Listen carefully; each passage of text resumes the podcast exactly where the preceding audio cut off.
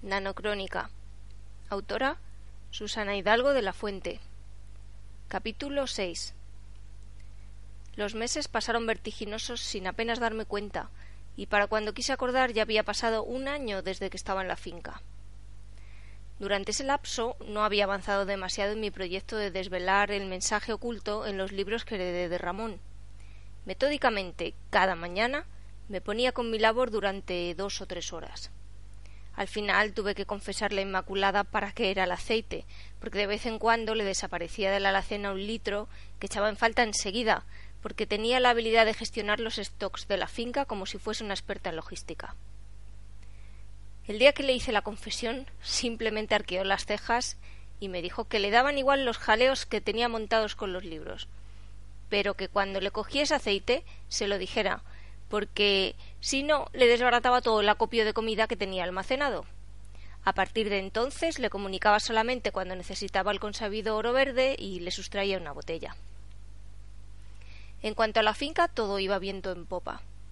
Hacía un par de meses que había decidido volver a poner vacas para tener suministro de leche y de carne, con lo que, con el consenso y la orientación de los guardeses que ya tenían larga experiencia en el tema, se arregló la nave que estaba destinada a la estabulación nocturna de los animales y a su ordeño. Debido a esta novedad tuvimos que contratar a dos personas más. Eran un matrimonio del pueblo que tenían tres hijos y mucha experiencia con las vacas, y la factura de quesos y derivados de la leche. Ellos se encargaban de las vacas, que en total eran quince, incluyendo a un toro semental que me empeñé en comprar para no tener que depender de la inseminación artificial. Todo el asunto de la raza de los animales y su adquisición lo abandoné al criterio del matrimonio, tal como me aconsejó Antonio, quien los conocía bien y confiaba plenamente en su buen hacer. Lo cierto es que fue una decisión muy acertada, porque al poco tiempo estábamos en plena producción quesera. Con el matrimonio de vaqueros, José y Carmen, solo tuvimos un problema, los malditos nanoides.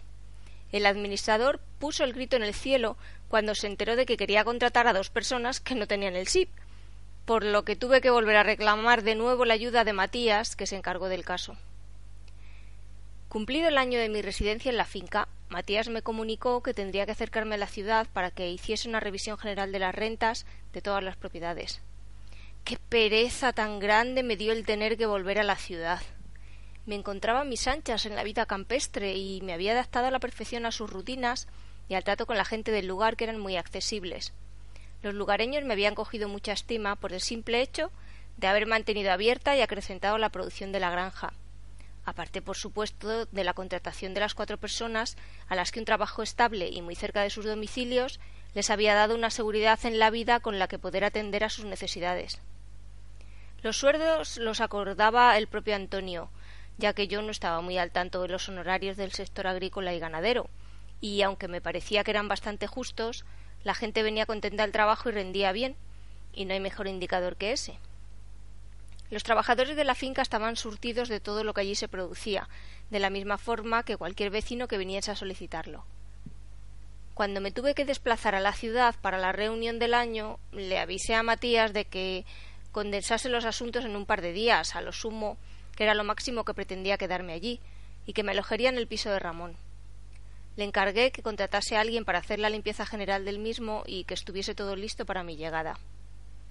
Me daba algo de repelús volver a aquel lugar, porque nunca había dejado de percibir la tenue presencia del fallecido en la casa.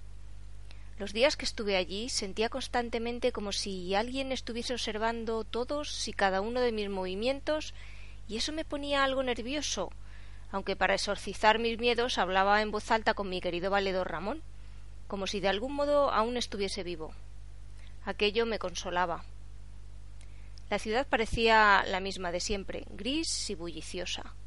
Por entonces yo ya me había acostumbrado al compás del campo, y me daba la impresión de que todo transcurría demasiado rápido allí, con un ritmo trepidante.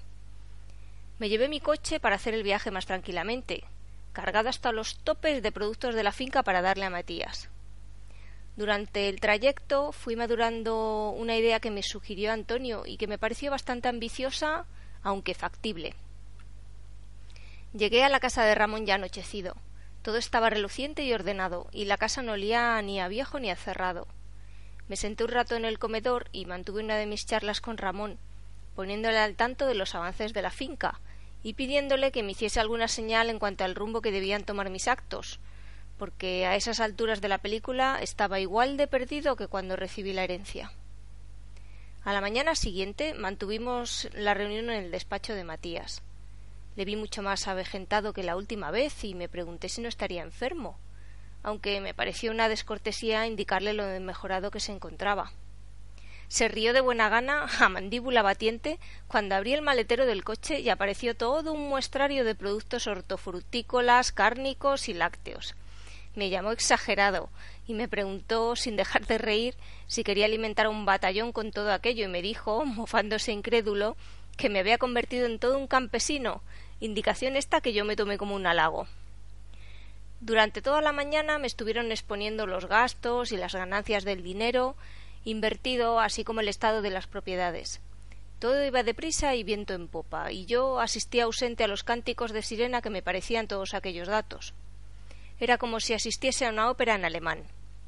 Los asistentes hablaban y hablaban de dinero y de inversiones, y yo, ps, como no entendía ni papa, no me quedaba otra que escuchar pacientemente lo que soltaban por su boca, y encomendarme al cielo para que aquella gente no me estuviese estafando demasiado.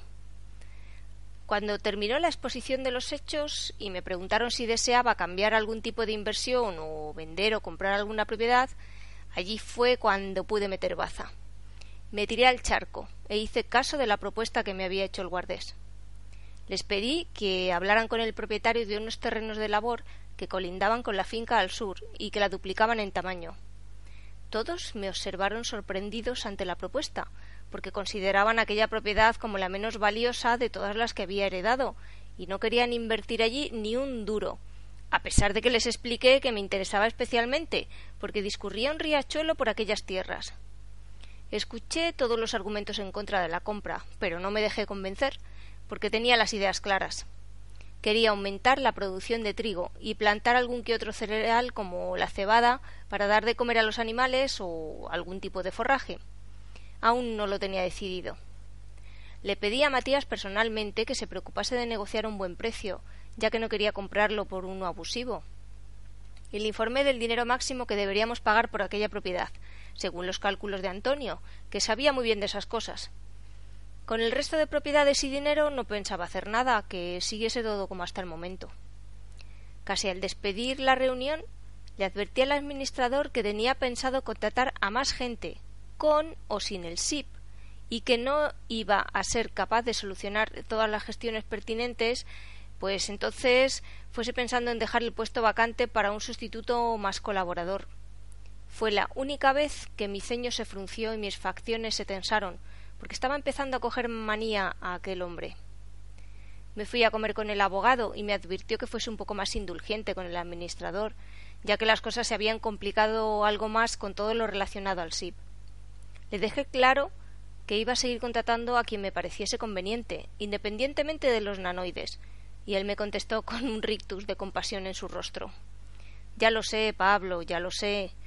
Tú y yo somos parias convencidos y debemos preocuparnos por los demás que también lo son. Además, ya sé cuál es la especial situación de aquel pueblo. Entonces sonrió y me guiñó un ojo. Luego nos vamos a dar una vuelta y tomamos un café. ¿Te parece? Comprendí que en aquel restaurante de alto postín no se podía hablar con libertad y que quería ir a alguno de los locales que tenían su grupo controlados. Asentí sonriente y desvié la conversación hacia las bonanzas del campo, le expliqué con detalle todos los avances que había hecho en la finca, lo buenos profesionales que eran los guardeses y demás personal contratado, y la buena producción que teníamos. Cuando se interesó por lo que hacíamos con tal cantidad de productos, esquivé a propósito la pregunta, contestando con evasivas, porque instintivamente y sin saber por qué no quería hablarle del sistema de donaciones en aquel lugar. Al contarle las anécdotas acerca de mis lances con las vacas y los cerdos y de mi absoluta torpeza en cuanto a todo lo que a destreza agrícola se trataba, Matías reía y reía hasta el punto de que le dolía la barriga y las lágrimas se le saltaban de los ojos de imaginarme en tales trances, habiendo sido, como era yo un urbanita, criado a las ubres de la ciudad. Al terminar nos fuimos paseando tranquilamente hasta uno de los locales que aún estaban limpios de espionaje, y allí nos explayamos más en los detalles, mientras disfrutábamos de un excelente café. Le expliqué entonces el sistema de donaciones que se había instaurado en la finca desde tiempos de los padres de Ramón, y el abogado asentía y sonreía sin comentar nada. Cuando por fin terminó mi exposición me dijo Claro, claro, ahora entiendo muchas cosas. Es que esto que tú me explicas nunca me lo había dicho Ramón. Ahora es cuando entiendo con claridad el porqué de su empeño en salvar al pueblo. ¿En salvar al pueblo? ¿De qué salvó al pueblo? Mira, esto es un secreto del grupo al que pertenecía Ramón, y yo mismo aún sigo perteneciendo. Y aunque no te voy a dar detalles del cómo se hizo porque no me puedo exceder en la información, voy a quebrantar la omertad que nos obliga y te voy a poner al tanto de algo que tú no sabes, pero con una condición que tienes que cumplir estrictamente. ¿Cuál es la condición? no revelarle a nadie lo que te voy a decir, bajo ningún concepto. Por eso no temas, nadie me iba a creer.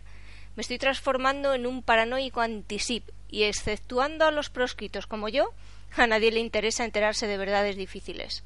Con que no te preocupes, soy una tumba. Bien, tú sabes que la finca, en la que ahora estás, la compraron los abuelos de Ramón, y él se crió allí en su niñez. Sí, eso me ha dicho la gente del pueblo. Ramón le tenía un especial apego a esta propiedad por haber pasado allí muy buena su infancia y nunca la quiso vender, a pesar de que es una de las más costosas de mantener, ya que no comercia con nada de lo que produce. Sí, me lo había imaginado. Cuando el administrador le planteaba la posibilidad de cubrir algunos de los costos del mantenimiento de la misma con los productos que obtenían, él se ponía como un lebrel y le mandaba paseo, porque quería seguir manteniendo el statu quo de la finca, y ahora entiendo cuál era su razón. Lo hacía por mantener la tradición familiar de regalar los excedentes de la producción que no se consumían. A primera vista puede parecer un capricho de Ramón, pero lo cierto es que me alegro de que tú sigas con esa labor. Es bonito. A mí también me lo parece. Como te decía, Ramón tenía en mucho aprecio la finca, y cuando se hizo patente que el tema de los nanoides era una realidad, comenzó a moverse. Decidió tocar los resortes necesarios y sobornar a las personas que accedieron para impedir que el SIP llegase a la comarca. Tanto no consiguió, pero sí logró que los habitantes del pueblo se librasen de él.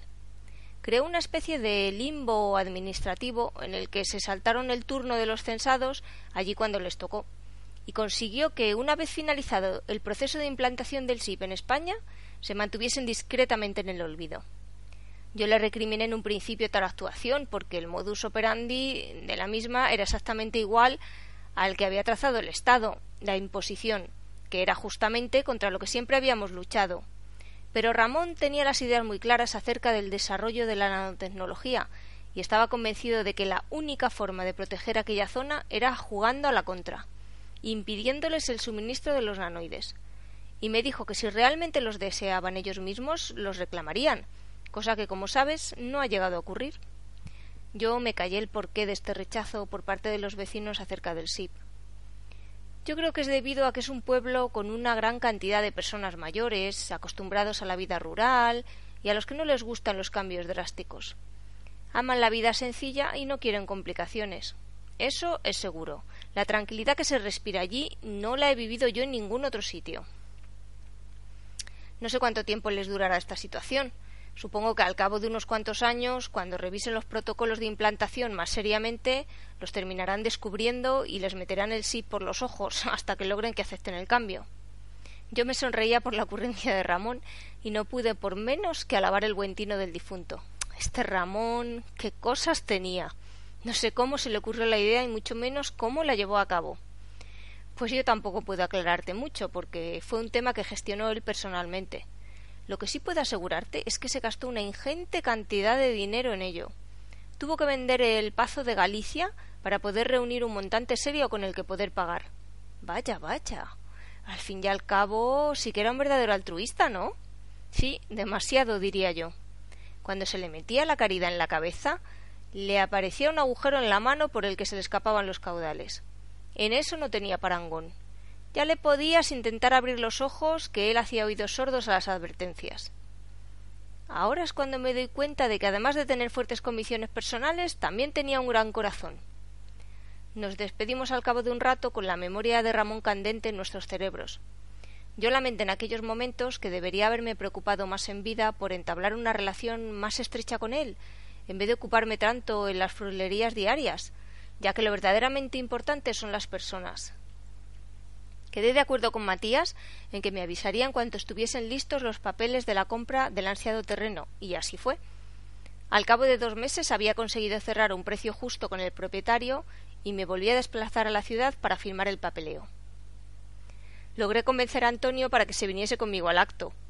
Confiaba plenamente en su criterio y le respetaba profundamente, aparte de por su edad, tenía unos veinte años más que yo, por el buen criterio para todo y su gran sentido común que aplicaba con sencillez a todas las parcelas de la vida, obteniendo inmejorables resultados.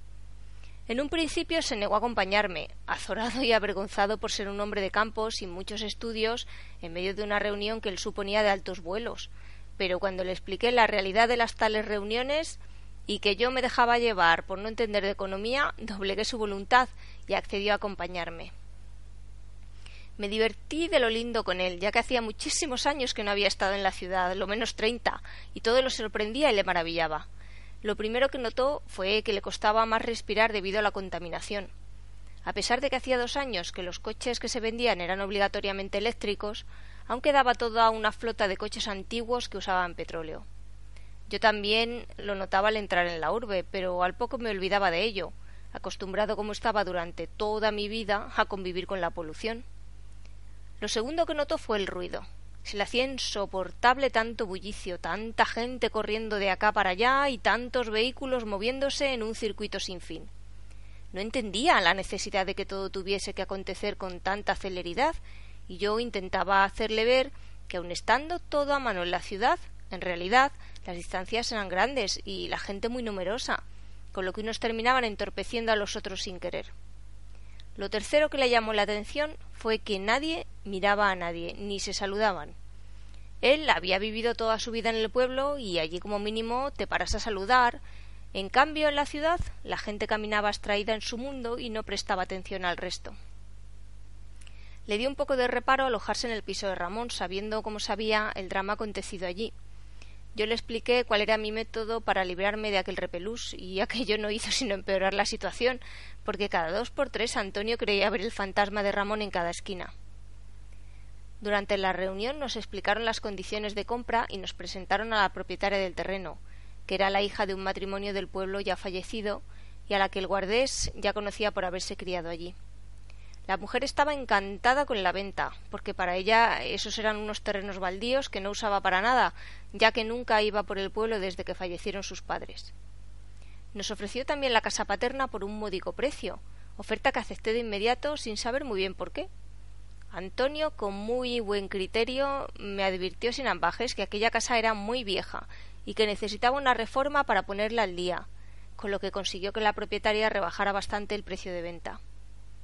Firmé en aquel momento la compra de los terrenos y quedamos allí mismo para firmar la compra de la casa en unos días.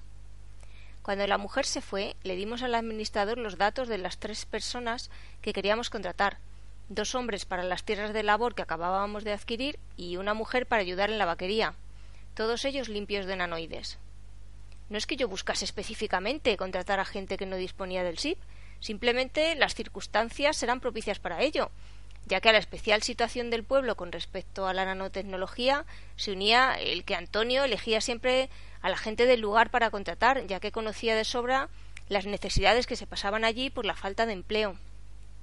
Por eso los vecinos a los que contratábamos estaban agradecidos de poder trabajar con un buen salario y no tenerse que marchar del pueblo en busca de mejor fortuna. Y yo también estaba muy contento de poder hacerlo. El administrador volvió con su retaila de quejas y lamentos en cuanto a la dificultad de la contratación y Antonio nos miraba alternativamente a mí y a él en un intento por absorber la mayor información posible.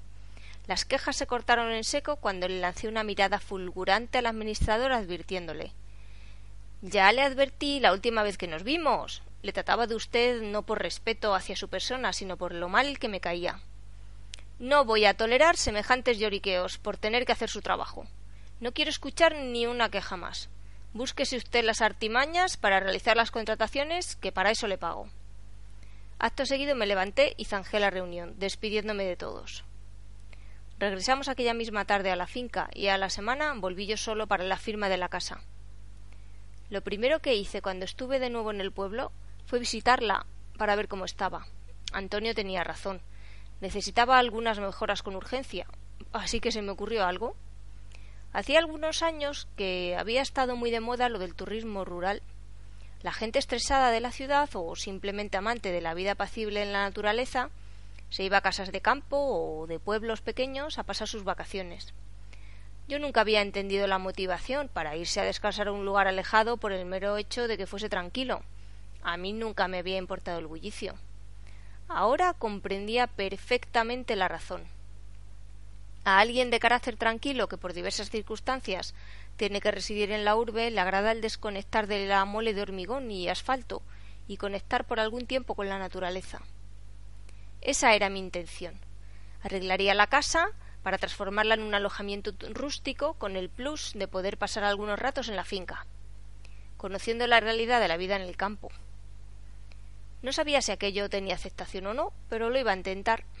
Así el administrador no gruñiría tanto porque la finca no tenía ingresos con los que hacer frente a tanto gasto. Además, iba a ir más allá. En la casa solo se comería lo que se producía en la finca, exceptuando los productos que no tuviéramos mm, y que habría que adquirir. Y por supuesto pondría en la web de la casa rural claramente que podría alojarse cualquier persona, independientemente del SIP. Salí muy contento de la casa, con una idea muy clara de lo que quería conseguir. Les comuniqué mi idea con euforia a los guardeses a la hora de la comida, a la que se unían a diario el resto de empleados y todos me miraron escépticos y acogieron la idea con gran frialdad, porque no entendían que alguien en su sano juicio quisiese venir a pasar las horas muertas a un pueblo perdido en el mapa, habiendo tantas cosas bonitas por ver por ahí. Yo les intenté hacer comprender que en la ciudad impera la ley del estrés y que llega un momento en la vida en que mucha gente se cansa realmente de él y cuando quieres huir en especial de eso, solo quieres lanzarte a los brazos de la tranquilidad por lo que cuanto más apartado estuviese el pueblo de la vida moderna, mucho mejor. Yo veía claramente en mi cabeza el negocio que tenía fe que pudiese funcionar. Les pregunté si sabían de alguien que fuese capaz de realizar una buena reforma y me recomendaron a un familiar del vaquero, que era albañil y tenía una empresa. Al día siguiente vino a ver la casa y le expliqué lo que tenía en mente. Quería una reforma que respetase el estilo antiguo que tenía y que le diese un aire rústico, Acordamos el precio y hablé con Matías para explicarle todo el asunto y con el administrador para que se ocupase del pago de las facturas. Al abogado no le pareció mal la idea, pero al administrador le pareció estupendo que la finca intentase recuperar parte del dinero que se gastaba en su solo funcionamiento. En el bar le comuniqué a Celedonio el proyecto que había puesto en marcha y le pedí que hiciese público que necesitaba muebles rústicos del pueblo, a poder ser antiguos para decorar la casa. No me importaba el estado porque restauraría a los que estuviesen mal. Antonio se encargó de buscar a tres personas que llevasen el alojamiento. Un chico que se encargaría de la parte administrativa y dos mujeres, una para la cocina y otra para la limpieza de toda la casa. Las obras duraron aproximadamente cinco meses, durante los cuales habíamos ya puesto en marcha la producción de las nuevas tierras adquiridas. Antonio, de acuerdo con el agricultor contratado, quien conocía muy bien la zona y los cultivos que prosperarían allí mejor, decidió plantar una parte de cereales, otra de forraje y una tercera que dejarían en barbercho para hacer las rotaciones correspondientes. Había decidido, de acuerdo con el resto del personal, en dejar una vía para que los animales tuviesen acceso al riachuelo y a la zona de barbecho, para que pastasen allí todas las mañanas. Yo estaba encantado con la labor que estaba desempeñando Antonio, que más que un guardés se había transformado en un auténtico capataz, dirigiendo las labores y el personal de la finca con un tino increíble. Me reuní durante esos días con el chaval que llevaría la parte administrativa del negocio. Era hijo de la tendera del pueblo y tenía recién estrenada la carrera de informático. Aunque no tenía experiencia laboral, estaba llevando muy bien las tareas de logística del alojamiento, aconsejado por su madre que tenía años de práctica en llevar un negocio. También estaba haciendo la web correspondiente para la casa rural y la nanoweb para los que tenían el SIP. El chico se había especializado en programación nanotecnológica, que era un ámbito completamente nuevo en el sector universitario. Se llamaba Julio y era muy alegre y sonriente. Jamás he visto a otra persona que tuviese siempre tan buen humor como él. Debido a sus estudios especializados, se había implementado el SIP y estaba completamente convencidísimo de sus bonanzas y virtudes, y no le cabía en la cabeza la dejadez que mostraba la gente del pueblo en cuanto al tema. Por supuesto, negaba taxativamente que la muerte de aquellas niñas hubiese tenido algo que ver con los nanoides y defendía como un lobo la postura oficial de los fallecimientos. El proselitismo que empleaba conmigo, por supuesto, cayó siempre en saco roto, y el chico se desesperaba sobremanera por tener que luchar contra aspas de molino. Muy a su pesar, tuvo que crear los dos sistemas de pago para la casa rural, uno para nanoportantes y otro para parias. Una vez terminada la reforma, la casa quedó muy bien, perfecta para el estilo rural que yo quería. La decoración fue también impecable. En cuanto Celedonio corrió la voz de que compraba muebles y útiles antiguos de cualquier tipo, el garaje que tenía destinado al trastero al lado del bar se llenó hasta los topes. Mandé a restaurar lo que me era más útil, todo tipo de armarios, muebles de cajones, camas, baúles, sillas, sofás y butacas. Decoré absolutamente todo el alojamiento con muebles reutilizados y destiné una parte de la estancia que hacía las veces de salón comedor a un pequeño museo con todos los utensilios antiguos tales como seres de cocina, de labranza, útiles para hacer quesos o embutidos, tejer y un sinfín más de cosas típicas del lugar. Cuando todo estuvo listo y con la licencia otorgada, el chico puso en marcha la web con las reservas online. La casa no era muy grande, solo contaba con cuatro habitaciones y con baño. En total cabían ocho personas como máximo. Yo estaba expectante por ver cómo resultaba aquello, cuál era la acogida que le daba la gente, aunque tampoco me hacía ilusiones vanas, ya que no era un necio y comprendía perfectamente que este no era un negocio con el que hacerme millonario. Pero para mi gran sorpresa, y para la de todos los vecinos del pueblo y los trabajadores y residentes de la finca, a los tres días de haber salido a la luz de la web ya estaba todo reservado. Y para mayor sorpresa aún, se trataba de dos matrimonios con dos niños cada uno de ellos, de los que ninguno tenía puesto los nanoides. Me presenté a ellos en cuanto llegaron a la casa rural para darles la bienvenida una vez alojados. Me dieron la enhorabuena por la casa y por la idea que había puesto en la web un apartado para los parias, y me explicaron las enormes dificultades que encontraban para salir de vacaciones a algún hotel, ya que en la casi totalidad de ellos habían implementado la nanotecnología como método logístico y administrativo. Me dijeron también que los dos primeros años habían ido tirando, yéndose a algún camping o a zonas poco pobladas, pero que hacía año y medio que aquello también les resultaba imposible. Tanto era así que se habían planteado la posibilidad de comprarse una casa en algún pueblecito. Rápidamente entablamos una somera amistad y pasaron gran parte del día siguiente en la finca, haciendo yo mismo las veces de guía turístico, enseñándoles los detalles del funcionamiento de todo, atendiendo a sus preguntas como podía y tomando nota de sus proposiciones de mejoras que se les ocurrían, que también hubo alguna bastante interesante. Aquel día Inmaculada preparó con ayuda de la cocinera de la casa rural un enorme banquete para los clientes y los trabajadores, y pasamos una agradable tarde comentando anécdotas acerca del SIP. Nos confirmaron que eran totalmente contrarios a la nanotecnología, porque pertenecían a una iglesia, así la denominaron ellos, llamada de la última puerta del cielo, y que no querían inocularse el SIP, ya que según sus guías espirituales aquello les cerraría el flujo de energía vital y les impediría evolucionar al cuerpo luminoso. Estuvieron bastante rato haciendo proselitismo de sus creencias, que nos sorprendieron a todos, ya que nunca habíamos tenido noticias de aquella secta, cuya doctrina se conformaba a manera de una especie de sincretismo entre prácticas hindúes, filosofías taoístas y alguna reminiscencia del cristianismo en su vertiente urantiana. Eso fue lo que a primera vista a mí me pareció, juzgando simplemente bajo el prisma de lo que me explicaron, y mi corto alcance en lo relativo a las religiones, que nunca fue mucho, porque no he pertenecido a ninguna ni me han interesado lo más mínimo. Nos explicaron que el gurú supremo de su iglesia era Cándido Alemán, al que el Ser Supremo le había proporcionado la revelación divina acerca de qué hacer y cómo guiar a los humanos hacia la última puerta del cielo cuando aparecieron los nanoides. También nos confirmaron muy orgullosos que sus creencias habían arraigado ya con fuerza en toda Europa y América, así como en algunas partes de África. En Asia, sobre todo en China y los países de mayoría musulmana, estaba totalmente prohibida su iglesia, pero había prosélitos que practicaban el culto a escondidas. Les preguntamos acerca de las prácticas del citado culto, y entonces el que tuve una revelación fui yo, ya que las tales eran muy fáciles de seguir, con una única premisa básica no inocularse los nanoides bajo ningún concepto. Por ello supe de cierto que aquella religión nueva se convertiría en el futuro de cualquier paria a poco que se organizasen, ya que el resto de las religiones mayoritarias hacía ya tiempo que habían aceptado y hasta acogido con los brazos abiertos la nanotecnología.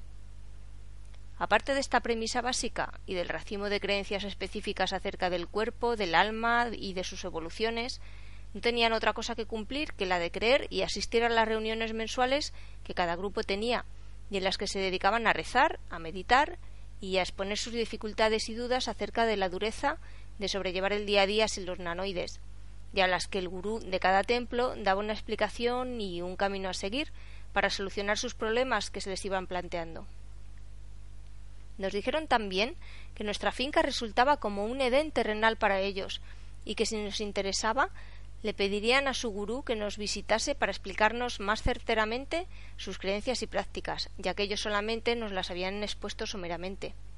Antonio entonces torció el gesto y dijo Nosotros somos católicos apostólicos romanos. Creemos en Dios, en Jesús y en la Santa Madre Iglesia a lo que la mujer que nos había ofrecido la ayuda de su guía espiritual solo acertó a contestar, enfrentándose al frucido ceño del guardés Nosotros también creemos en Jesús. y bajó la mirada algo compungida, como un niño que ha roto el tarro de las galletas al intentar coger unas escondidas. Decidí entonces levantar la sobremesa, ya que no era cuestión de enojar a los primeros clientes que teníamos, siendo que ellos no nos habían faltado para nada el respeto, sino todo lo contrario, nos habían contestado muy cortésmente a todas nuestras preguntas. Regresaron por la tarde al alojamiento y les indiqué que podían pasarse por la finca en cualquier momento que les apeteciese de los días que iban a estar alojados en la casa. Con lo que los niños se pusieron muy contentos, ya que se habían pasado todo el día jugando con los perros y atormentando al gato de la casa con sus arrumacos, tanto que se había subido al tejado para no volver a bajar hasta que los vio marchar. Durante los siguientes días vinieron a visitarnos un par de veces más. No pude entonces dejar de preguntarles acerca de las comidas, ya que me chocaba que una de las familias fuese vegetariana y la otra no, a lo que me contestaron que tenían completa libertad en cuanto a la alimentación. Otro punto más a favor de su éxito futuro, pensé en aquel momento. Estuvieron en la casa cinco días y se fueron encantados con la experiencia, asegurándonos que tendríamos mucho éxito, y que se preocuparían por hacer correr la voz de la excelente atención que les habíamos dado. Aquello no me llegó a entusiasmar, ya que me aterrorizaba la idea de atraer en masa hasta el pueblo a alguna clase de sectario intransigente.